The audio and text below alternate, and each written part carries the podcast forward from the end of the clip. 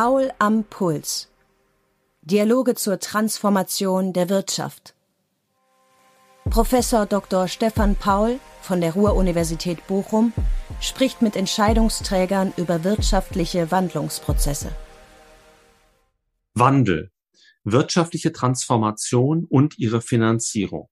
Das war das Thema der 20. Ausgabe von IKF Impulse in Kooperation mit dem Initiativkreis Ruhr der Schmalenbach-Gesellschaft für Betriebswirtschaft sowie der Universitätsallianz Ruhr. In diesem Format werden aktuelle Trends aufgegriffen und hochkarätige Referenten geben Orientierung in der Diskussion. Die Eindämmung des Klimawandels und die dafür notwendige Energiewende stehen schon seit Monaten im Mittelpunkt der Diskussion über den wirtschaftlichen Wandel. Der Krieg Russlands gegen die Ukraine stellt nun aber eine zusätzliche Zäsur, gar einen Epochenbruch dar. Mit Blick auf die Energieversorgung ist Deutschland gezwungen, den ohnehin geplanten Umstieg auf erneuerbare Energien im Zeitraffer zu vollziehen. Die daraus folgenden Konsequenzen für Unternehmen einerseits die sie finanzierenden Banken andererseits bestimmten die Impulsvorträge von Dr. Markus Kreber, CEO von RWE, und Dr. Cornelius Riese, Co-CEO der DZ Bank, die wir in diesem Podcast zusammenbinden. Nach Ansicht von Kreber harmonisiert der Umbau des Energiesystems einen traditionellen Zielkonflikt wir haben in der Energiewirtschaft immer über dieses energiewirtschaftliche Dreieck gesprochen. In der Vergangenheit war es immer ein Zielkonflikt. Es waren die drei Ziele Unabhängigkeit, ähm, Versorgungssicherheit kann man auch dazu nennen, Nachhaltigkeit und Bezahlbarkeit. Und in der alten Energiewelt war es immer ein Konflikt. Je nachhaltiger, desto teurer. Je mehr Versorgungssicherheit, desto teurer. Nur wenn Sie sich die heutigen Preise des fossilen Energiesystems angucken, können wir sagen, dass ein komplett grünes Energiesystem definitiv nachhaltiger, sogar unabhängiger von Russland und im Vergleich zum heutigen Preisniveau auch günstiger ist. Und das wird meines Erachtens dieser Dreiklang, der kein Zielkonflikt mehr ist, wird die, wird die äh, Transformation nachhaltig beschleunigen. Die Umsetzung des geplanten Ausbaus erneuerbarer Energien ist seiner Einschätzung nach jedoch kein Selbstläufer. Wir müssen mit der Bevölkerung eine ehrliche Debatte zur Akzeptanz führen. Es ist suggeriert worden, jahrelang, als wenn man Energiewende, ich nenne das immer so, so Büllerbü-mäßig machen können. Wir werden alle grün und keiner merkt's. Das ist natürlich totaler Käse. Also wir, wir werden großindustrielle Anlagen brauchen. Eine Windmühle, eine Onshore-Windanlage ist kein Spielzeug. Das ist, das ist groß, das ist laut, das hat Schattenwurf. Das will man nicht bei sich im Garten stehen haben. Riese sah fünf Determinanten einer nachhaltigen Zukunft was sind denn eigentlich die fünf Themen, die man besonders für die Zukunft gestalten sollte? Und der eine andere, der eine oder andere von Ihnen studiert vielleicht BWL. Da gab es mal die 7S von McKinsey, also typische Unternehmensberatungsterminologien. Aber es wurde als die 5D äh, zusammengefasst. Ja, die 5D der Zukunft, aus denen man Optimismus schöpfen kann, wenn man dran arbeitet. Das erste ist natürlich, die Zukunft ist digital. Sie ist aber nicht nur digital, ist gerade für unsere Organisation wichtig. Sie ist digital persönlich, aber ich glaube, da haben wir alle eine Zukunftsaufgabe. Äh, wir arbeiten an dem Thema Nachhaltigkeit. Nachhaltigkeit hat eine große Herausforderung, nämlich der Begriff beginnt nicht mit D.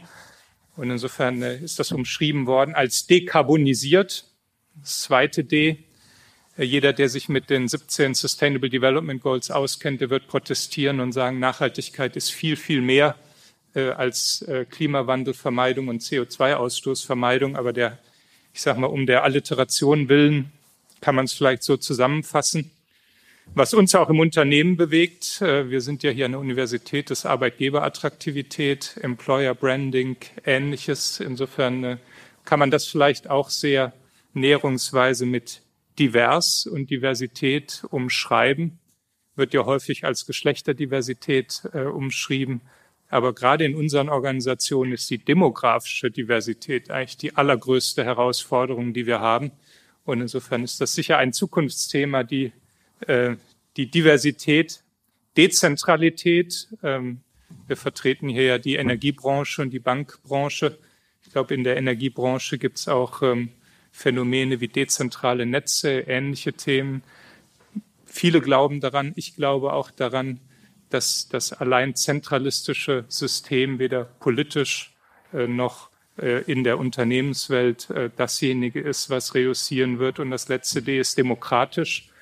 Und dafür kämpfen natürlich viele Menschen in der Ukraine.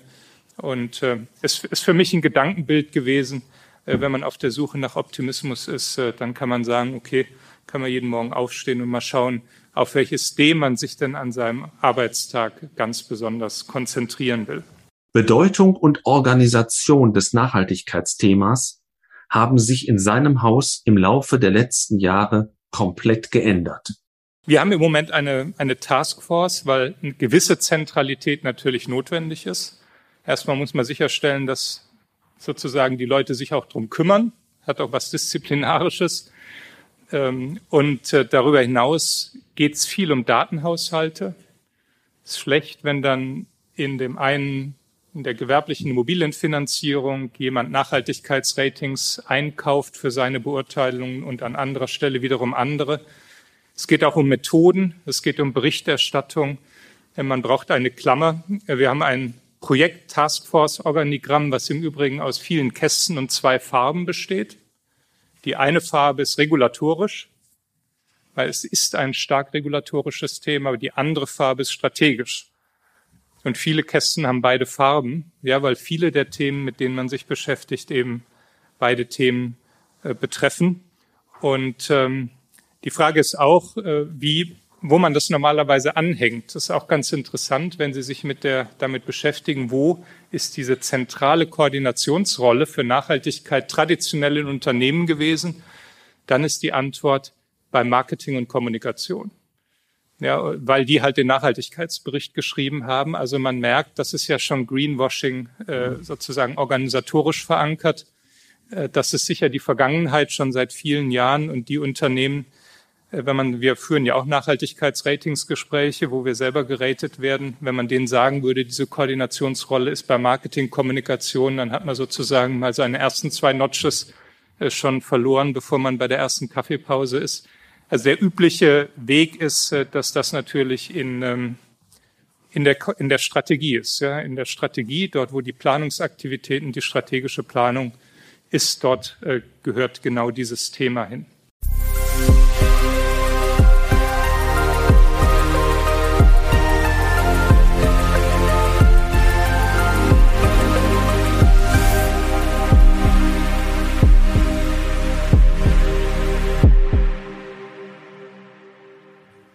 Herzlichen Dank für die Einladung. Ich freue mich, dass ich hier sein kann. Das ist mal eine echte, eine echte Abwechslung zu dem, was einen sonst alles so beschäftigt und hoffentlich ähm, freudiger als die anderen Themen, mit denen wir uns in unserer Branche im Moment beschäftigen müssen. Als wir darüber gesprochen haben, dass die Veranstaltung stattfindet, gab es, glaube ich, noch keinen Krieg. Ähm, ist also deutlich nochmal aktueller geworden. Ich habe eigentlich vorgehabt zu reden, vor allen Dingen zum Thema ähm, Sustainable Finance, ESG Investing aus Sicht eines Unternehmens, vor allen Dingen natürlich eines Unternehmens, das nach heutiger Vorstellung extrem schmutzig ist noch ähm, und wie man die Transformation eigentlich hinbekommt. Aber ich möchte trotzdem vor allen Dingen, ich komme darauf ein, ich gehe darauf ein am Ende, aber ich möchte vor allen Dingen natürlich, weil es wahrscheinlich von höchstem Interesse ist, über die aktuelle Energieversorgung und Energiepreiskrise sprechen. Ähm, ich glaube, die Bilder, die wir sehen in der Ukraine, erschüttern uns alle ähm, und bringen einen in ein tiefes Nachdenken, was man vielleicht in der Historie auch im Westen falsch gemacht hat.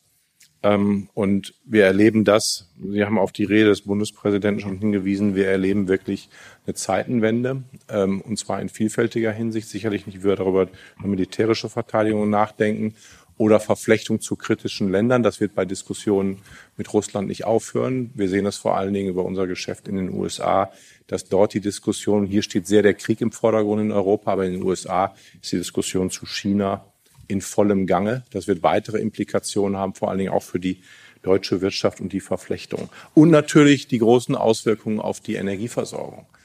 Ähm, ich glaube, wenn unsere amerikanischen Kollegen uns vorgehalten haben, am Ende war das deutsche Wirtschaftsmodell so, ähm, billige Energie aus Russland, ähm, Export nach China und für die Verteidigung haben die USA bezahlt, dann war das nicht komplett falsch.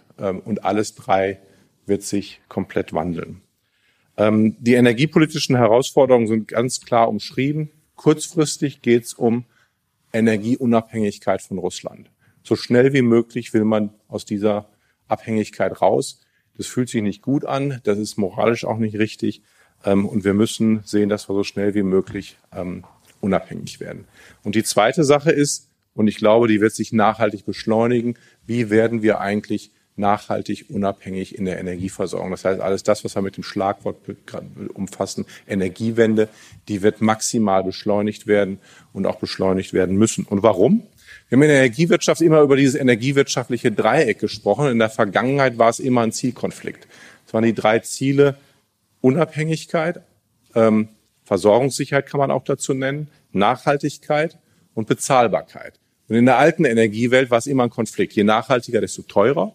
Je mehr Versorgungssicherheit, desto teurer. Nur wenn Sie sich die heutigen Preise des fossilen Energiesystems angucken, können wir sagen, dass ein komplett grünes Energiesystem definitiv nachhaltiger, sogar unabhängiger von Russland und im Vergleich zum heutigen Preisniveau auch günstiger ist. Und das wird meines Erachtens dieser Dreiklang, der kein Zielkonflikt mehr ist, wird die, wird die äh, Transformation nachhaltig beschleunigen. Lassen Sie mich ganz kurz eingehen auf das erste Thema Unabhängigkeit von Russland. Ich möchte gerne auf einen Aspekt beleuchten, der meines Erachtens in der Diskussion komplett zu kurz kommt. Frau Baerbock hat mal versucht, in die Debatte reinzubringen, ist aber auch gescheitert, dass er aufgenommen worden ist. Und es geht eigentlich um auch Fragen der globalen Energiebilanz. Wenn wir hier Kohle und Erdöl, die Erdölsanktionen werden als nächstes kommen, wenn wir das sanktionieren, passiert in der globalen Energiebilanz nicht viel, weil was passiert ist, das sind logistische Herausforderungen. Am Ende werden die gleichen Energiemengen in anderen Teilen der Welt landen und wir kaufen dann woanders ein, aber nicht mehr als Russland. Ist trotzdem richtig, weil wenn der Markt für russischen Absatz sich verknappt, sind da riesige Abschläge drauf zu zahlen. Das heißt, die Inder, Pakistanis und andere zahlen heute deutlich weniger für russische Steinkohle oder für russisches Öl als der Weltmarktpreis. Und das schädigt natürlich die Russen, aber es geht in der Energiebilanz nicht verloren.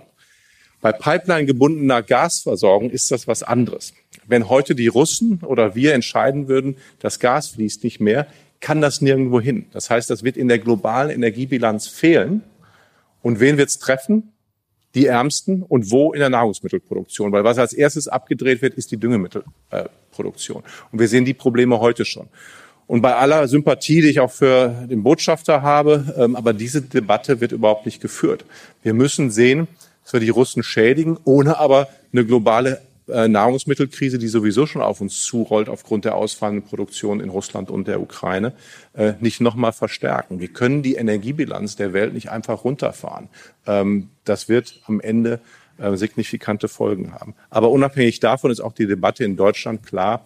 Und ich habe großen Respekt vor allen Dingen für unseren Wirtschaftsminister, der da sehr klar ist, wir können nicht einfach als Deutschland sagen, weil sich irgendwie moralisch gut anfühlt, den Gasfluss zu stoppen. Ähm, da, die Konsequenzen sind nicht übersehbar. Ich kenne niemanden, der nahe dran ist, der sagt, ich übersehe die Konsequenzen. Und unsere haben wir, wissenschaftlichen ähm, Begleiter, die dann sagen, wir haben das mal ausgerechnet, das sind zwei Prozent, drei Prozent, fünf Prozent Bruttoinlandsprodukt. Da würde ich sagen, wenn es fünf Prozent Bruttoinlandsprodukt ist, dann würde ich es heute abschalten. Das ist es aber nicht, weil wir werden logistisch große Teile von Europa nicht mehr mit Erdgas versorgen können, weil die ganzen Erdgasflüsse kamen immer von Osten nach Westen. Und die Infrastruktur ist gar nicht darauf ausgelegt. Also wenn der Fluss heute stoppt, werden wahrscheinlich Ungarn, Tschechien, Slowakei, Österreich, Bayern, Ostdeutschland ganz schwierig überhaupt noch versorgbar sein. Das heißt, diese Durchschnittstemperaturbetrachtung über Preis- und Mengeneffekte abgeleitet, das sind zwei Prozent des Wirtschaftswachstums, ist totaler Käse. Ähm, und da müssen Sie sich überlegen, wenn BASF keins mehr kriegt, kein Gas, dann läuft die ganzen Folgeprodukte fallen weg. Das heißt, es bleibt nicht da stehen. Trotzdem, die Aufgabe ist klar, wir müssen so schnell wie möglich unabhängig werden. Wir tun unseren dem Beitrag ähm, versuchen wir dazu zu leisten, ist ganz klar, was passieren muss. Wir brauchen eine Infrastruktur, die uns unabhängig macht von Russland. Jetzt muss man sagen, leider, wir rennen da mit dem Thema, ich persönlich auch schon seit Jahren rum und sagen, wir brauchen LNG-Terminals und lass uns diese Versicherungsprämie bauen, wenn man sie nicht braucht. Und wir waren kurz davor, Terminals zu bauen, vor zwei Jahren, vor drei Jahren, auch letztes Jahr. Ähm, jetzt, und das irgendwie schon bisschen ironisch, äh, die Bundesregierung, die sich eigentlich vorgenommen hat, die Energiewende maximal voranzutreiben, trifft jetzt die richtigen Entscheidungen, nämlich diese Infrastruktur zu bauen, um unabhängig zu werden. Was am Ende wahrscheinlich das beste Bild ist, ist, wir werden diese Infrastruktur nie brauchen. Warum? Weil wenn sich das irgendwann wieder normalisiert und wir können Russland auch nicht auf Dauer aus der Gemeinschaft ausschließen ähm, und es kommt wieder zu Energielieferungen, dann sind die günstiger, aber wir haben eine Ersatzmöglichkeit. Ähm, wir sind nicht erpressbar. Heute sind wir erpressbar. Ähm, wir bauen LNG-Terminals, wir bringen Flüssiggasschiffe, die sozusagen den Import wahrscheinlich schon für nächsten Winter in großem Maße darstellen können. Und wenn die Infrastruktur da ist, ist auch egal, wo das Gas herkommt. Das heißt, diese Debatten, wenn man dann gemeinsam nach Katar fährt und manche Journalisten schreiben, dann wollen wir wirklich den einen Despoten durch den anderen ersetzen, ist die falsche Debatte. Weil wenn ich die Infrastruktur habe, die nicht Pipeline gebunden ist, kann ich überall einkaufen, dann bin ich nicht erpressbar. Und den, diesen Teil in der Debatte muss man auch mit äh, berücksichtigen. Ich gehe davon aus, das Ölembargo kommt bis Ende des Jahres. Ich gehe davon aus, es wird deutlich spürbar sein. Ich würde mal schätzen 30, 40 Cent an der Tanksäule. Ist aber trotzdem richtig. Und auf der Gasseite brauchen wir, das Wirtschaftsministerium schätzt den Winter 23, 24. Ich würde sagen, wahrscheinlich brauchen wir ein Jahr mehr, um komplett unabhängig zu sein von Russland. Bis dahin wird's schwierig, weil wir müssen ganz klar zur Kenntnis nehmen, wir befinden uns in einem massiven Wirtschaftskrieg mit Russland. Es wird nicht dazu kommen, dass Herr Putin sagt, ich stelle das Gas komplett ab. Und wir werden es auch nicht machen aus den gerade beschriebenen Gründen. Aber er nutzt alle Möglichkeiten, um diese rote Linie, ich halte alle meine Verträge ein, aber ich führe trotzdem zu maximalen Schmerzen ähm, umsetzen zu können. Deswegen auch die Polen brechen die Verträge, die Bulgaren brechen die Verträge, die kriegen erstmal nichts mehr. Deutschland hat ein interessantes Modell gefunden, um die Gazprom Germania Gruppe, also alle Auslandsgesellschaften, daher hängt auch die englische Handelstochter drunter, von Gazprom unter Kontrolle zu bekommen. War auch ein unfreundlicher Akt, die kriegen jetzt auch kein Gas mehr. Das heißt, die Mengenbilanz wird immer mehr verknappt und die Preise werden tendenziell weiter steigen. Und das ist am Ende ein Wirtschaftskrieg von russischer Seite und darauf müssen wir uns vorbereiten. Ähm, die Notfallpläne sind in, in Ausarbeitung. Ich sage aber auch in aller Ehrlichkeit, ich glaube, dass bei diesen Notfallplänen viel ähm, Aktivität da ist, um sich gut zu fühlen, dass man an irgendwas arbeitet. Ich halte die Situation für kaum zu bewältigen, weil da müssen Fragen gestellt werden, die fangen an auf europäischer Solidaritätsebene. Das heißt, wenn russisches Gas nicht mehr kommt, kommt noch was über Norwegen, es kommt noch was aus den englischen Feldern und es kommt LNG über die Terminals, die alle an der Westküste liegen. Die erste Frage ist, machen die Engländer die Grenze zu? Weil dann haben die gar kein Gasproblem. Oder geben die alles maximal auf den Kontinent, was geht. Das Zweite ist, was machen die Holländer? Was machen die Franzosen? Die könnten de facto ohne. Und dann kommt bei uns noch ein Rest an. Und dann müssen wir entscheiden, wie viel lassen wir denn durchlaufen nach Österreich, Ungarn, Tschechien, Polen und wie viel behalten wir selber. Und auf dieser Notfallebene kann man nicht diskutieren. Das heißt, wir diskutieren nur darauf, was hier noch ankommt, wie es denn dann verteilt werden könnte. Eine Situation, die ganz schwer zu bewältigen ist, aber man muss auch sich auf diesen, ich halte ihn für nicht sehr wahrscheinlich, aber Notfall vorbereiten. Jetzt kommen wir zum zweiten Teil was braucht's? Ähm, die maximale Beschleunigung der Energiewende. Ähm, Sie haben es beide schon angesprochen, die Erneuerbaren ausbauen, wo es geht.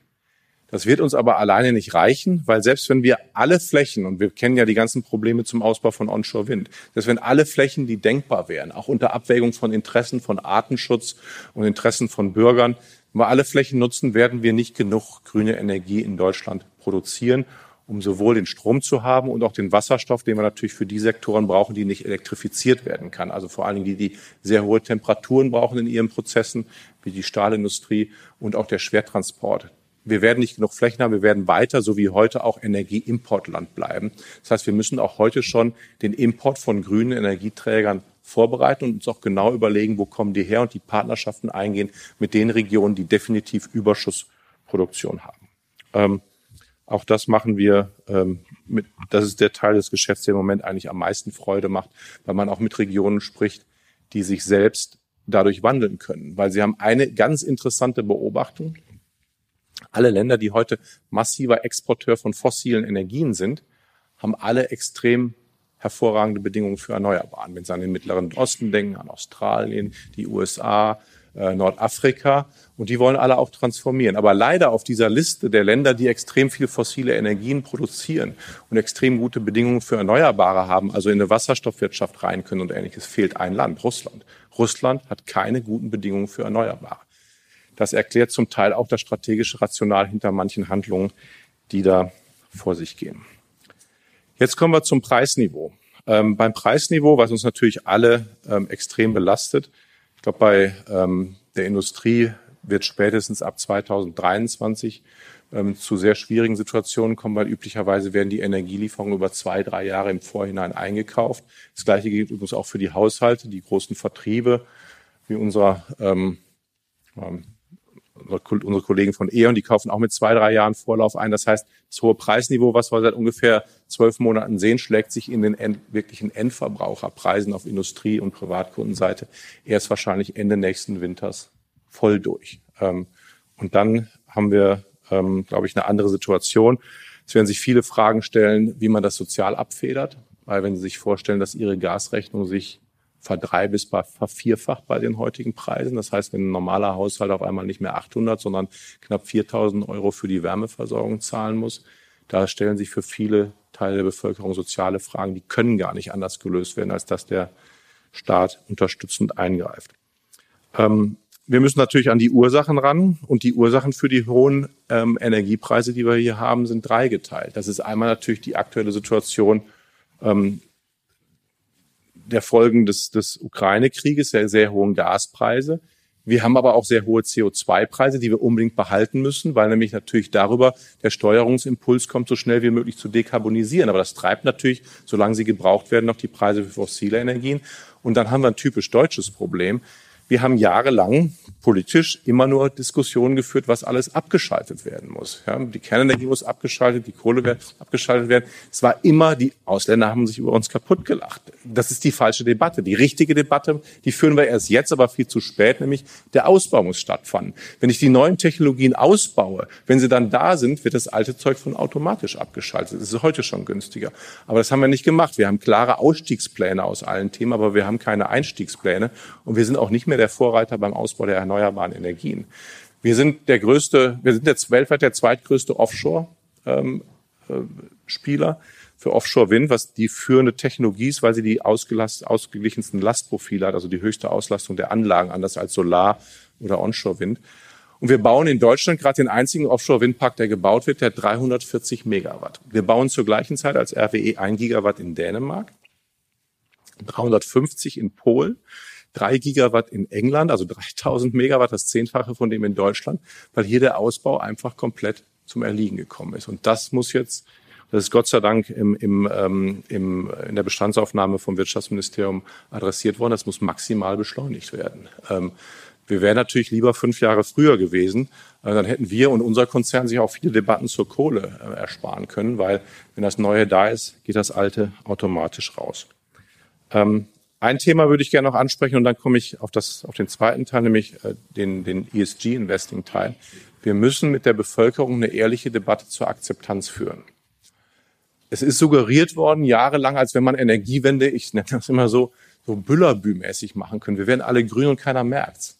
Das ist natürlich totaler Käse. Also wir, wir werden großindustrielle Anlagen brauchen. Eine Windmühle, eine Onshore-Windanlage ist kein Spielzeug. Das ist, das ist groß, das ist laut, das hat Schattenwurf. Das will man nicht bei sich im Garten stehen haben, außer manche Landwirte, die jedes Mal, wenn sich der Windflügel dreht, das in der Kasse klingeln hören. Ne? Also das, und wir müssen diese Diskussion führen. Wir haben die nach dem, nach dem, beim Wiederaufbau der Infrastruktur nach dem Zweiten Weltkrieg ja auch geführt. Es gab immer Leute, die waren negativ davon betroffen, weil bei ihnen ein Chemiepark entstanden ist, eine Einflugschneise war oder eine Eisenbahnlinie gebaut wurde. Und es gab, es gab Prozesse, wie dieser Interessenausgleich stattfinden muss und dass da eine Entschädigung für kommen muss, ist auch richtig. Aber wir führen diese ehrliche Debatte nicht. Wir glauben, keiner merkt Aber wir werden eine Elektrolyseanlage bauen müssen, wir werden neue Gaskraftwerke bauen müssen, die natürlich dann grüne Gase verwenden, aber trotzdem Stickstoffausstoß haben. Und die Debatte, die wird leider noch nicht in der Klarheit geführt. Und da bin ich im Moment auch ehrlich gesagt nicht so optimistisch äh, bei allem Lob, was ich für die heutige Bundesregierung habe, dass das in aller Ehrlichkeit angegangen wird. Und da sehen wir in anderen Ländern, ähm, bessere ähm, Modelle. Ich schätze, wir kommen da vielleicht auch in der Diskussion nochmal zurück. Lassen Sie mich dann auf das Thema nachhaltige Unternehmensführung oder ESG oder Sustainable, wie immer man das nennen will, eingehen. Ähm, und für uns als Unternehmen ist natürlich eine ganz elementare Frage, wie gehen eigentlich die Finanzdienstleister damit um? Unsere finanzierenden Banken, die Versicherungen, aber natürlich auch unsere Anteilseigner. Ähm, wir haben 85 Prozent Free Float neben den Kommunen zu NRW, die noch Anteile an RWE haben. Davon sind über 50 Prozent angelsächsisch, also UK oder ähm, US-Investoren. Ähm, und die beschäftigen sich sehr intensiv mit diesem Thema. Jetzt kann man sich natürlich die Frage stellen, kann man eigentlich in RWE noch investieren? Oder kann man RWE versichern? Oder kann man RWE Bankdienstleistungen zur Verfügung stellen? das ist natürlich die einfache Antwort. 75 Millionen Tonnen CO2-Emissionen, 50 Millionen Tonnen eigene Braunkohleförderung pro Jahr. Schmutziger geht's ja kaum. Macht man nicht mehr. Das ist die einfache Antwort. Ich kann Ihnen sagen, es gibt auch Gott sei Dank ganz wenige Banken, Asset Manager, äh, Versicherungen, die die einfache Antwort ähm, finden. Aber leider ist die Antwort nicht so einfach, weil man kann sich das zwar wünschen, aber die Umsetzung geht ja nicht über Nacht. Ähm, und wenn man diesen Ansatz hat und sagt, wie viel CO2-Emissionen habe ich heute, dann kommt man am Ende zum Ergebnis, unter dem Gesichtspunkt investiere ich dann in Companies wie Adidas. Die haben kaum CO2-Ausstoß. Aber das ist ungefähr so, als wenn man uns danach bewerten würde, welche Probleme wir in den Lieferketten von Textilherstellung haben. Das hat nichts miteinander zu tun. Ähm, wir brauchen einen anderen, und zwar einen richtigen Ansatz. Und der ist, wie schnell ist die Transformationsgeschwindigkeit? Weil keiner sagt ja, wir wollen den Strom morgen abstellen. Ähm, es gibt manche Gesellschaftsgruppen, die wollen das, aber die wollen eigentlich keine Umweltpolitik diskutieren, sondern die haben eine andere Vorstellung, wie unser Gesellschaftsmodell aussehen soll. Aber wir können, die Frage muss sein, wie komme ich schnell genug von heute in das komplett grüne Zielbild rein? Und das ist natürlich eine Diskussion, die ist viel komplexer. Warum? Sie müssen sich mit jedem Unternehmen individuell beschäftigen, als Bank, als Investor, als Versicherung und müssen das Management durchaus unter Druck setzen und kritisch fragen, geht's bei dir bitte auch noch schneller? Nur es gibt keine einfachen Metriken wie x Millionen Tonnen CO2 oder ähnliches, sondern man muss auf die Transformation gucken. Und ehrlich gesagt, das ist auch immer mein Pepitum, bei den Unternehmen, die heute noch schmutzig sind und mit maximaler Geschwindigkeit transformieren, da findet ja der Umbau wirklich statt. Und die muss man dann auch unterstützen. Es gibt Gott sei Dank jetzt mal abgesehen von der öffentlichen Wahrnehmung natürlich ähm, welche, die sich damit beschäftigen. Die ganz großen Investoren wie BlackRock, die haben viel systematischere Modelle. Ähm, da sind wir erfreulicherweise auch in jedem ESG-Fonds vertreten. Es gibt Standard Poor's, die vergeben jedes Jahr Preise pro Industrie weltweit, wer eigentlich sich am schnellsten transformiert. Da haben wir für unsere Industrie für 2021 auch den sogenannten Industry Mover Award bekommen, weil bei uns die Transformation ähm, wirklich meines Erachtens so schnell geht, wie wir können. Ich mache Ihnen das mal an Zahlen klar. Bei uns gehen seit Jahren 95 Prozent aller Investitionen in grüne Technologien, die nach EU-Taxonomie heute schon grün sind. Und genau da findet ja Transformation statt. Ich muss ja das neue Grüne aufbauen. Wir hatten 2016 noch 85 Prozent des Ergebnisses aus Kernenergie und Kohle. Nächstes Jahr sind es unter fünf Prozent. Ja. Und da sieht man, wir haben ein 50 Milliarden Investitionsprogramm nur zum Aufbau von Erneuerbaren. Das ist jetzt nicht alles Deutschland, leider, weil es hier nicht schnell genug geht. RWE wird ja auch wahrgenommen als rein deutsches Unternehmen. Nächstes Jahr ist unser Ergebnisanteil, der aus Deutschland kommt, ungefähr 15 Prozent, also 1,5. Äh, wir haben viele Länder, sie sind deutlich bedeutender als ähm, Deutschland schon heute in unserem Portfolio. Wir würden das gern ändern. Ich sage immer, an Geld mangelt es nicht in unserer, also Ihren Punkt, an Geld mangelt es weltweit nicht bei der Transformation. Alle Investoren wollen in Transformation investieren. Wo es dran liegt, ist, haben wir Projekte, die genehmigt sind und wo die Gerichtsprozesse zu Ende geführt sind. Das ist unser Hauptproblem. Und heute dauert es bei uns in Deutschland ungefähr, wenn Sie einen Windpark bauen wollen, onshore, sieben bis acht Jahre. In anderen Ländern, in den USA, dauert es zwei Jahre. Ich habe gar nichts dagegen, wenn Gerichtsverfahren überprüfen, ob was gebaut werden darf oder nicht, weil die Interessen abgewogen werden muss. Aber die Entscheidung muss schnell da sein, weil wenn Sie von vornherein wissen, ich muss sieben bis acht Jahre auf die Entscheidung warten, da stellen sie gar keine Ressourcen mehr zur Verfügung. Unser heutiges Rechtssystem ist darauf angelegt. Ich kenne viele, die gegen unsere Projekte klagen, unsere erneuerbaren Projekte, die wollen gar nicht gewinnen. Die wollen maximal verzögern, um die Investoren zu frustrieren. Und da muss man natürlich auch ähm, ans Detail, ans Detail ran. Lassen Sie mich ähm, da noch in den letzten fünf Minuten auf ein interessantes Thema abgehen, was auch bei uns eingehen, was auf unserer Hauptversammlung auch stattgefunden hat, nämlich ähm, die, der Antrag eines kleinen Investors, unser Kohlegeschäft, also den schmutzigen Teil des Geschäftes, abzuspalten. Also im Grunde genommen das Unternehmen einfach zu trennen. Dann habe ich auf dem reinen grünen Teil überhaupt gar keine Diskussion mehr mit den Banken. Ich habe eine deutlich höhere Bewertung, damit implizit geringere Kapitalkosten. Das wäre doch für alle wunderbar. Ich halte das für den komplett falschen Weg, weil das hat nichts mit Transformation zu tun. Durch die Abspaltung wird keine einzige Tonne CO2 gespart. Es werfen sich, es werden riesengroße soziale Fragen aufgeworfen, weil sie auf einmal die Hälfte der Belegschaft in ein Unternehmen stecken, wo gar keine Zukunftsperspektive mehr ist. Wir haben ja heute die Möglichkeit, den Teilen des Unternehmens, die wir runterfahren müssen und aus, abbauen, eine Perspektive zu bieten, im neuen Geschäft anzukommen. Übrigens ist auch das Know-how sehr wertvoll von den Mitarbeitern. Und ähm, Sie müssen sich eine Governance-Frage stellen, weil wenn die Unternehmen getrennt sind und sind beide an der Börse gelistet, wer wird denn dieses rein schmutzige Unternehmen kaufen. Was ist dann dessen Ziel? Nicht mehr maximale Transformation, sondern maximal hinten reinstellen und, und alles versuchen zu beklagen, was die Regierung versucht an Transformation umzuschieben. Ich bin froh, es war eine intensive Arbeit. Wir haben mit allen unseren Anteilseignern unseren großen Einzelgespräche dazu geführt, weil auch wenn Sie einen aktivistischen Investor die wirklichen in New York treffen oder einen, einen, einen Pensionsfonds in Kanada, die gucken da erstmal über den Atlantik drauf und sagen, das ist ja mal per se keine schlechte Idee. Dann haben wir ein rein grünes RWE und die Bewertung schießt um 25 Prozent nach oben. Aber dann die intensive Diskussion zu führen, dass das mit ESG nichts zu tun hat und auch sozial nicht verantwortbar ist, war eine intensive. Aber am Ende haben wir für die Ablehnung 98 Prozent äh, mobilisieren können. Und das ist meines Erachtens auch richtig so, weil dieses sogenannte Brown Spinning, wo sich ja mittlerweile auch Larry Fink deutlich gegen ausspricht,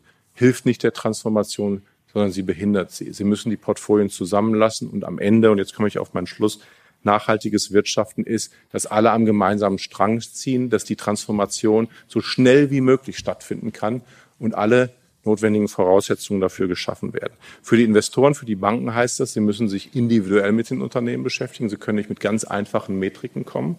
Ähm, aber genau die Diskussionen sind ehrlich gesagt auch die die besten. Also ich habe Diskussionen mit französischen Banken schon seit ungefähr drei, vier Jahren, die sagen, in OECD-Ländern muss die Kohleverstromung 2030 beendet sein. Und die Debatte ist genau richtig. Und dann muss man aber reingehen und sagen, wir können es nicht heute. Wenn ich heute hingehe und sage, ich will abstellen, sagt die Bundesnetzagentur, geht nicht. Jetzt hat mindestens mal die erste Bundesregierung, die das gleiche Ziel hat, bis 2030 aufgelistet, was eigentlich an Voraussetzungen geschaffen werden müssen. Wir müssen eine bestimmte Quote an Erneuerbaren erreichen. Wir müssen neue gesicherte Leistungen, also Gaskraftwerke bauen, um ähm, auch genug Strom produzieren zu können, wenn Wind und Sonne nicht ausreichend zur Verfügung sind. Die sollen dann auch irgendwann grün betrieben werden. Wenn die Voraussetzungen geschaffen worden sind, dann kann das gelingen. Und die Debatte ist dann wertvoll, weil dann diskutiert man genau mit diesen Anteilseignern oder finanzierenden Banken. Was tun wir eigentlich dafür, dass diese Voraussetzungen geschaffen werden? Und nicht nur investieren, sondern auch in den politischen Dialog gehen und mit den Politikern gemeinsam zu sprechen, welche Voraussetzungen wir, angefangen von Genehmigungsseiten und anderen Sachen, dafür eigentlich brauchen. Und jetzt nochmal mein Abschlusswort. Uns gelingt die Transformation genau dann, wenn die Unternehmen, die heute den größten Transformationsbedarf haben, auf der einen Seite im Dialog von allen, die sie umgeben, maximal unter Druck gesetzt werden, schnellstmöglich zu transformieren und aber die Voraussetzungen geschaffen werden, dass die neuen Technologien schneller kommen. Danke ich erstmal für die Aufmerksamkeit und freue mich gleich auf die hoffentlich lebhafte Diskussion. Vielen Dank.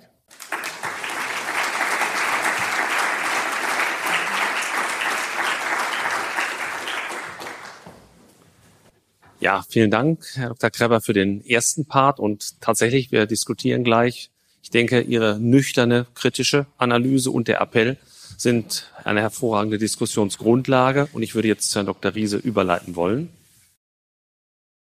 Ich freue mich sehr, Professor Paul hier zu sein. Ich habe das Gefühl, äh, in bekanntem Umfeld zu sein. Zum einen, weil Ihr Institut ja zu der DZ Bank auch eine langfristige Verbindung hat. Mein Vorstandskollege Thomas Ulrich ist ja auch da und ist hier in den Gremien langjährig, jahrzehntelang äh, tätig. Ich freue mich auch, Markus, äh, wir kennen uns ja auch aus anderen Umfeldern, äh, dass man nach Bochum kommen darf, um sich dann tatsächlich mal wieder zu treffen und auch fachlich zu diskutieren. Und ich freue mich insbesondere deswegen, weil wir zwei, ja, äh, weil wir ja sehr zwei ähm, sterile Corona-Jahre hinter uns haben. Und ich weiß nicht, wie Ihnen geht. Also irgendwann war es tatsächlich auch genug. Es ist einfach wunderschön, in den letzten Wochen wieder unter Menschen zu kommen und auch, wenn hier immer noch ein Platz frei ist, äh, wieder in den persönlichen Austausch zu gehen. Und ähnlich wie es Markus Kreber gemacht hat, würde ich auch gerne, bevor ich auf das eigentliche Thema Sustainable Finance komme, ähm, auch noch ein paar allgemeinere Worte sagen. Und äh, man ist ja viel unterwegs, äh, man hat viele Impulse aus Politik, aus Gesellschaft, aus den unterschiedlichsten Umfeldern. Und ich habe selten ein so hohes Maß an Pessimismus in der Gesellschaft wahrgenommen und insbesondere im politischen Umfeld und auch eine Art Schwermut. Und äh, da werden auch immer die unterschiedlichsten Wahrnehmungen geschildert. Und tatsächlich, wenn man einige Jahre zurückschaut, du hast es indirekt auch zitiert, gibt es ja das bekannteste Zitat von Konstanze Stelzenmüller, einer Politologin. Äh, das wird Karriere machen, äh, denke ich, sollte sich jeder für, geeignete Diskussionen aufschreiben. Deutschland war spätestens seit der Wiedervereinigung Experte im geopolitischen Outsourcing. Also äh, der, die Sicherheit und Außenpolitik wurde an die USA ausgelagert, äh, die Energieversorgung an Russland und das exportorientierte Wachstum an China. Und diese Zeit ist vorbei. Und mit dieser Wahrnehmung ist ganz groß die Sorge verbunden, ja, hat Deutschland eigentlich noch eine Zukunft? Und ähm, das spürt man natürlich überall. Es gibt andere Wahrnehmungen, die die Menschen feststellen, wenn man mal das globale ja, Bruttoinlandsprodukt äh, ausrechnet, wie viel davon ist in liberalen Demokratien, wie wir sie verstehen, wie viel ist in Autokratien. Und wenn man China als Autokratie rechnet, was sicher der Fall ist, dann ist man inzwischen bei 30 Prozent in Autokratien, was natürlich auch ja, zu, ähm, ja, für Unruhe sorgt. Und äh, dann ein besonderes statistisches Artefakt. Ich will jetzt nicht fragen, wer von Ihnen zwischen 18 und 34 Jahre alt ist. Wir sind ja hier an der Universität. Ich würde mal sagen, es ist die Mehrheit. Ja, ist nicht so, dass ich das in meinem Berufsalltag jeden Tag sagen könnte. Die gute Nachricht oder die interessante Nachricht ist, dass es dort eine Umfrage gab, genau bei den, nennen wir es mal, jungen Erwachsenen, ohne die 35-Jährigen diskreditieren zu wollen. Und die sind gefragt worden, ja, würdet ihr eigentlich lieber in der Vergangenheit oder in der Zukunft leben? Jetzt kann man sagen, sie sind alle wissenschaftlich tätig. Ja, so eine Frage, die muss man eigentlich mal ein bisschen statistisch hinterfragen. Ja, vielleicht ist die Frage immer mit 60 Prozent lieber in der Vergangenheit schon im Römischen Reich ja, äh, beantwortet worden, mag sein. Äh, vielleicht ist es auch ein bisschen ein deutsches äh, Pessimismusphänomen, aber tatsächlich haben in den 18 bis 34-Jährigen haben, äh, ich glaube 55 Prozent war es, haben es gesagt, sie würden lieber in der Vergangenheit leben. Und äh, also ich finde das eigentlich kaum zu ertragen als äh, Wahrnehmung. Ähm, scherzhaft könnte man auch sagen, wahrscheinlich nicht vor dem Jahr 2008, äh, weil der ein oder andere wird wissen, vor 2008 gab es kein Smartphone. Also wenn, dann reden wir auf jeden Fall über die Jahre 2010 fortfolgende. Aber das sind alles so Artefakte einer, ähm, einer Diskussion, die ähm, Sorgen macht. Und ich will einfach werben für Optimismus, ja, Zukunftsfreude. Ich glaube, vergangene Generationen haben auch große Herausforderungen gemeistert. Und man kann ja mal die letzten 100 Jahre, jedes Jahrzehnt durchschauen. Wie viel gab es denn, in denen die Herausforderungen geringer waren? Ist wahrscheinlich die Minderheit äh, der Jahrzehnte.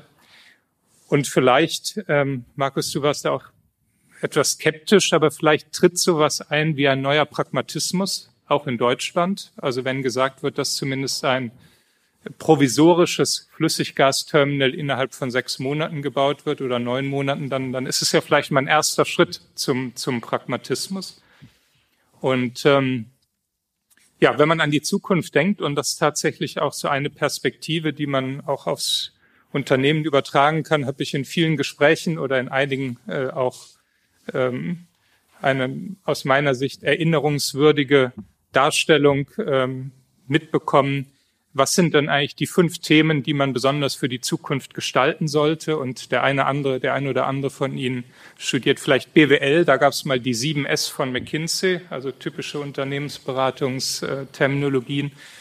Aber es wurde als die 5D äh, zusammengefasst. Ja, die 5D der Zukunft, aus denen man Optimismus schöpfen kann, wenn man dran arbeitet. Das erste ist natürlich, die Zukunft ist digital.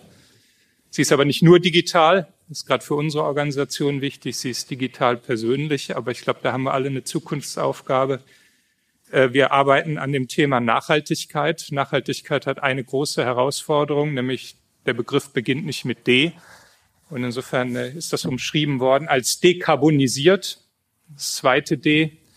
Äh, jeder, der sich mit den 17 Sustainable Development Goals auskennt, der wird protestieren und sagen, Nachhaltigkeit ist viel, viel mehr äh, als äh, Klimawandelvermeidung und CO2-Ausstoßvermeidung. Aber der, Ich sage mal, um der Alliteration willen kann man es vielleicht so zusammenfassen. Was uns auch im Unternehmen bewegt, äh, wir sind ja hier der Universität des Arbeitgeberattraktivität, Employer Branding, ähnliches. Insofern äh, kann man das vielleicht auch sehr näherungsweise mit divers und Diversität umschreiben. Wird ja häufig als Geschlechterdiversität äh, umschrieben. Aber gerade in unseren Organisationen ist die demografische Diversität eigentlich die allergrößte Herausforderung, die wir haben. Und insofern ist das sicher ein Zukunftsthema, die äh, die Diversität, Dezentralität. Ähm, wir vertreten hier ja die Energiebranche und die Bankbranche. Ich glaube, in der Energiebranche gibt es auch ähm, Phänomene wie dezentrale Netze, ähnliche Themen. Viele glauben daran, ich glaube auch daran, dass das allein zentralistische System weder politisch äh, noch äh, in der Unternehmenswelt äh, dasjenige ist, was reüssieren wird. Und das letzte D ist demokratisch. Und dafür kämpfen natürlich viele Menschen in der Ukraine. Und es ist für mich ein Gedankenbild gewesen, wenn man auf der Suche nach Optimismus ist, dann kann man sagen, okay, kann man jeden Morgen aufstehen und mal schauen, auf welches D man sich denn an seinem Arbeitstag ganz besonders konzentrieren will. Ja, aber eigentlich geht es um Sustainable Finance. Also ich will das Gegenstück äh, darstellen die Rolle der Finanzbranche rund um das Thema Sustainability, Nachhaltigkeit in drei Fragen. Die erste Frage ist, warum ist es wichtig für uns? Die zweite Frage ist, was, was tut sich in der Finanzbranche im Maschinenraum? Und die dritte, was, was sind die Herausforderungen? Und auf die Themen will ich kurz eingehen. Erstmal die Frage, warum ist es wichtig? Und eine der Fragen, die Sie uns ja auch mitgegeben haben, die will man ja auch nicht ganz ignorieren, wenn man dann äh, hier äh, was sagen soll äh, war, wie, ja, wie teuer wird das eigentlich? Und ähm, es ist klar, die Europäische Union äh, hat hier einen Green Deal ausgerufen. Dieser Green Deal steht ja auch unter der Überschrift Shifting the Trillions. Äh, wir sind ja hier, sind, glaube ich, viele der Studentinnen und Studenten aus, haben finanzwirtschaftlichen Hintergrund, muss man immer appellieren, mit den Nullen aufpassen, ja. Also eine englische Trillion äh, ist eine deutsche Billion äh, und das sind 1000 Milliarden. Ähm, und dort wurden eigentlich Werte genannt bis zum Jahr 2030, Investitionsvolumina. Ähm, wahrscheinlich ist das oder das mit Sicherheit grob untertrieben. Auf europäischer Ebene gibt's äh, Zahlen, dass wir allein in der Energiebranche, und das ist vor sieben Prozent Inflation gewesen, über 100 Milliarden pro Jahr reden. Und dann haben wir noch nicht über Verkehr gesprochen, wir haben noch nicht über äh, Immobilien gesprochen noch nicht über Industrie. Also wenn man eine Zahl nennen sollte, dann ist man wahrscheinlich eher bei einer Billion, also one Trillion, 1000 Milliarden pro Jahr, um diese Transformation in den nächsten Jahren zu bewältigen. Und wenn man sich natürlich mit der Finanzwirtschaft beschäftigt, dann muss man sich darum kümmern. Ja, weil das ist ja ein ganz, ganz wesentliches Thema für die Entwicklung von Unternehmen. Letztendlich ist es für uns auch, auch das darf man ja sagen, auch eine Geschäftschance. Warum ist es noch für uns wichtig, wenn wir Kundengespräche führen? Und äh, Markus Krebber hat es ja ein bisschen von der anderen Seite geschildert. Dann sehen die mit Firmenkunden völlig anders aus als vor zehn Jahren. Es wurde immer über Finanzkennzahlen gesprochen. Wie viel kann man den Verschuldungsgrad erhöhen, um ein gewisses Rating zu erhalten? Es wurde natürlich immer über Strategie gesprochen. Aber jetzt wird ganz viel über das Nachhaltigkeitsprofil des Unternehmens gesprochen und manchmal kommt man dann als Bank in eine Situation, die man eigentlich nie gelernt hat. Nämlich, was müssen, dann wird einem selber die Frage gestellt, was müssen wir denn als Industrieunternehmen beispielsweise an unserem ESG-Profil tun, dass wir darauf vertrauen können, dass du uns in fünf Jahren noch finanzierst? So, und äh, da muss man, glaube ich, zugeben, dass wir mit dieser Frage das ein oder andere Jahr auch relativ überfordert waren als Branche, weil wir uns auch erstmal daran gewöhnen mussten, weil dann muss man sich eigentlich ziemlich gut auskennen. Und zwar auch in Themen, die nicht so im klassischen äh, Curriculum eines Firmenkundenbetreuers äh, einer, einer Großbank sind. Und insofern ist ganz einfach, wir müssen uns damit auskennen, weil es die Kunden wollen, ja, weil es der Kundenbedarf ähm, letztendlich ist. Ähm, die Öffentlichkeit spielt eine riesige Rolle. Wir kriegen ungefähr einmal die Woche übers Jahr verteilt Anfragen von Nichtregierungsorganisationen zu ganz unterschiedlichen Themen. Also das kann gehen von der Frage wie, habt ihr Projektfinanzierung im Westjordanland? Kann man sich fragen, okay, warum ist das so wichtig? Ja, und dann, wenn man drüber nachdenkt, merkt man, okay, da wird getestet, ob man dann implizit den vermeintlichen israelischen Imperialismus äh, gegenüber Palästina unterstützt. Es kann aber auch sein, was ist denn Ihr Kreditvolumen gegenüber Energieproduzenten, die mehr als 20 Prozent ihrer Energieproduzenten noch mit fossilen Energien machen? Und also das gesamte Spektrum äh, von möglichen Themen rund um Nachhaltigkeit. Und ähm, ja, wie geht man dann damit um? Äh, man weiß, was am nächsten Tag passiert. Die Aussage, die man liefert, wird in eine Rennliste gepackt und da wird gesagt, okay, wir haben zehn Banken gefragt. Ihr seid an Platz Nummer vier. Es wird an fünf Tageszeitungen geschickt. Und dann wird gesagt, okay, ihr seid irgendwie ein Nach Nachläufer in dem Thema ähm, Nachhaltigkeit. Und ich glaube, das ist erstmal ein, ein faires Verfahren, weil am Ende Transparenz sollte nie schaden und äh, äh sozusagen Akteure unter Druck setzen ist auch erstmal kein Problem. Die Herausforderung ist nur, wir müssen genau wissen, was wir wollen und wir müssen ganz kurzfristig reaktionsfähig sein. Also wenn uns am Mittwoch um 15 Uhr jemand fragt und sagt, ihr habt bis Mittwoch um 18 Uhr für eure Stellungnahmezeit, weil wir am Donnerstag um 7 Uhr das veröffentlichen, mit oder ohne eure Stellungnahme, dann heißt es, wir müssen erstmal die Transparenz bei uns haben und wir müssen eine klare Entscheidung getroffen haben, warum wir was machen und warum nicht und müssen das auch begründen können und dazu stehen. Und das ist eine, ähm, ein ganz, ganz äh, äh wichtiger, das hat natürlich eine wichtige Motivation. Über Politik und Regulatorik ist natürlich auch klar, gehe ich auch gleich noch darauf ein, äh, dass ähm, viele regulatorische Institutionen. Das Thema Bankenregulatorik war ja nach der Finanzkrise 2008 eine absolute Priorität, berechtigterweise. Der Zyklus der klassischen Bankenregulatorik ist so langsam vorbei. Das hat ein Hochniveau erreicht, was auch äh, kaum mehr steigerbar ist. Und man merkt durchaus, dass jetzt andere Themen, insbesondere das Thema ESG, die nächste Welle äh, der Regulatorik ähm, ausübt. Ähm, das ist an sich auch nachvollziehbar, äh, gibt es aber sicher auch einige Auswüchse und muss man von vornherein auch aufpassen, äh, dass es in die richtige Richtung geht. Ähm, da gehe ich auch noch drauf ein. Und was natürlich auch ganz entscheidend für uns ist, Sie alle haben Ihre Arbeitgeber möglicherweise schon ausgewählt, stehen kurz vor der Arbeitgeberwahl und da spielt das Thema ESG-Profil eines Unternehmens natürlich auch eine Riesenrolle. Also mit anderen Worten, ähm, generell bei der Wahl? Hat das Unternehmen ein glaubwürdiges ESG-Profil? Arbeitet man für mehr als die zweite Nachkommastelle der Rentabilität auf der einen Seite? Auf der anderen Seite ist ein industrieweiter Wettbewerb um Menschen und Talente entstanden, die sich im Thema ESG auskennen, weil das ist so eine ganz besondere Kombination an Menschen, die auch genauso von RWE wie auch von der DZ Bank sicher gerne genommen würden, werden würden, die eine gewisse technische Kompetenz, hat ja auch was mit einem technischen Grundverständnis zu haben, eine finanzielle, eine betriebswirtschaftliche und auf der anderen Seite aber auch eine datentechnische, weil vieles, was mit ESG zu tun haben wird, wird auch was mit der Auswertung und dem Management großer Datenhaushalte zu tun haben. Also man braucht eine klare Position dazu. Und äh, insofern ist, gibt es auch für mich persönlich eigentlich kein Thema, in der Unternehmensführung, mit dem ich mich persönlich inhaltlich stärker auseinandersetze, weil so viele Richtungsfragen damit verknüpft sind. Der zweite Punkt, was passiert bei uns praktisch? Die Frage ist ja immer, wenn man ein großes Thema hat, wie organisiert man es?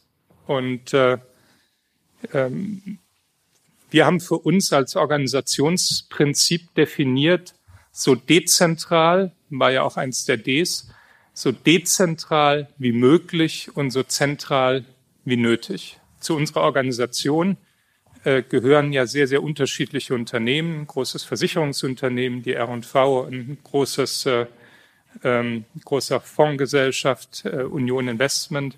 Wir sind ja sozusagen der eine Teil der genossenschaftlichen Finanzgruppe. Auf der anderen Seite stehen teilweise ja auch heute hier vertreten 750 unabhängige, sehr, sehr erfolgreiche Volks- und Raiffeisenbanken, Genossenschaftsbanken. Und wie organisiert man jetzt in unserem Unternehmen diese Herausforderung der Nachhaltigkeit? Und ähm, wenn ich mal unsere Organisation nehme, ähm, dann ist vielleicht ein kleines Geschäftsfeld die Kfz-Versicherung. Was heißt Nachhaltigkeit für die Kfz-Versicherung? Das ist erstmal die Frage, wie sehen Kfz-Versicherungsprämien für Hybride oder für e-mobile Autos aus? Wie geht man damit um, dass zunehmend ja nicht mehr das Auto gekauft wird, sondern nur die Fahrleistung, also Abo-Modelle stattfinden? Und da sollte man idealerweise keine zentrale Konzernstrategie haben, die den Menschen, die sich mit diesem einen Dienstleistung beschäftigen, das alles vordenken, sondern es geht, es muss wirklich in die DNA und in die Kompetenz jeder Mitarbeiterin, jedes Mitarbeiters eingehen. Insofern ist es wirklich, es wird den Lebens- oder die, den Arbeitsalltag von allen, fast allen Mitarbeiterinnen und Mitarbeitern äh, verändern. Wir haben eine jährliche Mitarbeiterbefragung und ähm, in der haben wir vor einigen Jahren, das ist schon eine Weile her, mal ganz bewusst die Frage gestellt, wissen Sie eigentlich, was SDGs sind? Ist für eine Mitarbeiterbefragung eine relativ seltsame Frage, ja, wenn man sagen könnte, okay, als nächstes fragt man, was ist Basel IV und was ist das und jenes. Aber einfach, um den Leut, die Leute dafür zu sensibilisieren, dass hier eine ganz neue Erkenntniswelt kommt, in denen man einfach Grundbegriffe kennen muss. Ja? Und äh, ähm, wir haben im Moment eine, eine Taskforce, weil eine gewisse Zentralität natürlich notwendig ist. Erstmal muss man sicherstellen, dass sozusagen die Leute sich auch drum kümmern, hat auch was Disziplinarisches. Ähm, und äh, darüber hinaus geht es viel um Datenhaushalte. Es ist schlecht, wenn dann in dem einen, in der gewerblichen Immobilienfinanzierung jemand Nachhaltigkeitsratings einkauft für seine Beurteilungen und an anderer Stelle wiederum andere. Es geht auch um Methoden, es geht um Berichterstattung. Man braucht eine Klammer. Wir haben ein Projekt Taskforce Organigramm, was im Übrigen aus vielen Kästen und zwei Farben besteht. Die eine Farbe ist regulatorisch, weil es ist ein stark regulatorisches Thema, aber die andere Farbe ist strategisch. Und viele Kästen haben beide Farben, ja, weil viele der Themen, mit denen man sich beschäftigt, eben beide Themen äh, betreffen.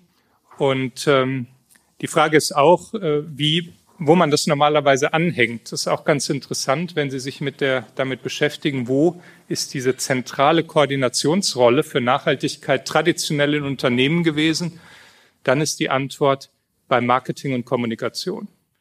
Ja, weil die halt den Nachhaltigkeitsbericht geschrieben haben. Also man merkt, das ist ja schon Greenwashing äh, sozusagen organisatorisch verankert. Äh, das ist sicher die Vergangenheit schon seit vielen Jahren und die Unternehmen, äh, wenn man, wir führen ja auch Nachhaltigkeitsratingsgespräche, wo wir selber geratet werden. Wenn man denen sagen würde, diese Koordinationsrolle ist bei Marketing, Kommunikation, dann hat man sozusagen mal seine ersten zwei Notches äh, schon verloren, bevor man bei der ersten Kaffeepause ist. Also der übliche Weg ist, äh, dass das natürlich in, ähm, in, der, in der Strategie ist. Ja? In der Strategie, dort wo die Planungsaktivitäten, die strategische Planung ist, dort gehört genau dieses Thema hin. Womit beschäftigen wir uns ganz praktisch? Die das erste Wichtige ist Ausschlusskriterien und Branchenstandards. Also, was ist unsere Meinung zu der Frage der Kohleenergieproduktion? Finanzieren wir Unternehmen, die noch einen gewissen Anteil an fossiler Energieproduktion haben? Ja, nein. Unter welchen Rahmenbedingungen? Ähm, Bergbauunternehmen. Welche Bergbauverfahren akzeptieren wir? Mountaintop Removal Verfahren nein, andere ja. Das hört sich so, ähm, sagen wir mal so einfach an, aber man kommt ja wirklich in die Breite und Tiefe der gesamten Industrie. Wir haben die auch in unserem Nachhaltigkeitsbericht veröffentlicht. Das ist mal die, der allererste wichtige Filter, den man tatsächlich braucht und wo man genau wissen muss, was man aus welchen Gründen macht. Beispielsweise auch Militärproduktion. Ist ja auch eine Frage, welche Militärproduktion oder Militärexporte finanziert man denn, aus welchen Gründen und welche nicht. Das ist eine Frage, die übrigens auch schon vor dem 24. Februar durchaus relevant war. Das ist ein Thema. Ein zweites Thema, wir sind angehalten, den Impact unserer Finanzierungstätigkeit auf die Gesellschaft zu messen. Und äh, das wichtigste Instrument ist das CO2-Accounting. Das heißt, für jeden Kredit, angenommen, es gibt ein Unternehmen X, das hat einen CO2-Ausstoß Y und es gibt fünf Banken, die dieses Unternehmen in gleichen Teilen äh, äh, finanzieren, dann müssen wir uns ein Fünftel von Y als CO2 zurechnen. Das ist sozusagen noch der einfache Weg. Der schwierigere ist, wir müssen prognostizieren, wie sich Y äh, in den nächsten zehn Jahren entwickeln wird. Das heißt, was ist die CO2-Prognose der Unternehmen in den nächsten zehn Jahren? Und daraus können wir dann ableiten, ob unser Kreditportfolio mit dem 1,5 Grad oder 2 Grad Ziel compliant im Einklang ist oder eben nicht. Und das können Sie sich schon vorstellen, auch wenn es die unterschiedlichsten Unternehmen gibt, große Unternehmen, kleine Unternehmen, auch für private Immobilienfinanzierung, die ja ganz unterschiedlichen Zwecken laufen können. Das ist eine riesengroße Herausforderung, aber es ist mit Sicherheit eine sinnvolle äh, Tätigkeit. Genau dasselbe machen wir, weil es ist ja eben nicht nur Klimawandel, dass wir bei jedem einzelnen Kredit festlegen, was ist denn die indikative Wirkung auf eines der 17 Sustainable Development Goals. Also SDG Mapping ist der Terminus, um eben generell über sein Portfolio zu sagen, okay, wir wirken eher negativ beispielsweise auf äh, das Thema X, äh, aber positiv äh, auf andere, um auch eben einen Blick zu haben, der jenseits des reinen Klimawandels ist. Ein zweites großes Thema, da kommen dann eher die EZB, die, die Regulatoren äh, ins Bild. Da ist dann die Frage, wie sieht es eigentlich mit dem Risiko aus? Also ich habe ein gewisses Kreditportfolio, beispielsweise Immobilienfinanzierungen auf Sylt und in Holland. Ähm, und dann ist die Frage, was ist denn das physische Risiko in den nächsten 30 Jahren bei einem speziellen Klimaszenario anderthalb, zweieinhalb, drei Grad, dass die Ausfallwahrscheinlichkeit dieser Immobilienportfolien steigt. Das ist der Klimastresstest, den wir gerade mit der EZB machen. Deswegen sagen wir auch immer, das ist eine sinnvolle Übung. Bitte nicht zu administrativ, weil der Erkenntniswert, der wird erstmal überschaubar sein. Weil wenn wir über die Frage reden, äh, ist, ist Holland in 30 Jahren unter Wasser und haben wir daraus äh, erhöhte ähm, Risiken. Ähm, das, da ist natürlich sehr viel, sagen wir mal, ja, äh, sehr viel Spekulation drin, aber es ist sinnvoll, dass die eine Richtung physische Risiken und die andere Richtung sind äh, Transitionsrisiken. Also das ist eine andere Frage. Angenommen, Sie haben ein Kreuzfahrtschiff finanziert dann ist die Frage, ähm, auf Basis von was für einer Motorrad Motorengeneration arbeitet dieses Kreuzfahrtschiff und wie groß ist das Risiko, dass ein Regulator zu irgendeinem Zeitpunkt sagen wird, diese Motorengeneration akzeptieren wir nicht mehr, dass der Wert dieses Kreuzfahrtschiffes sinkt und sie dadurch Verluste haben. Und das ist genau die zweite Sicht. Also es gibt die Impact-Sicht.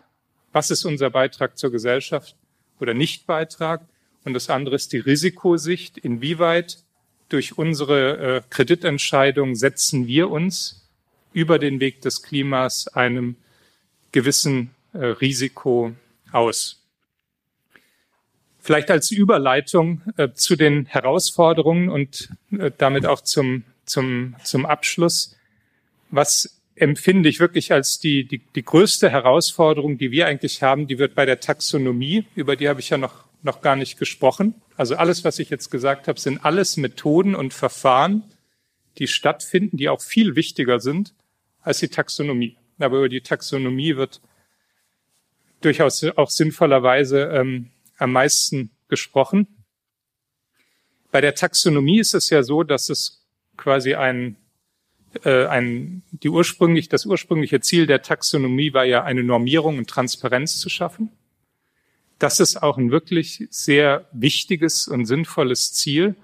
Und daraus wird ja eine Green Asset Ratio abgeleitet. Eine Green Asset Ratio, Sie nehmen Ihr Kreditportfolio. Im Zähler stehen alle Kredite, die rein grüne, äh, sofern es sowas gibt, ist auch eine Diskussion, die man führen kann, aber rein grüne Kredite enthalten. Und im Nenner steht das gesamte Kreditportfolio.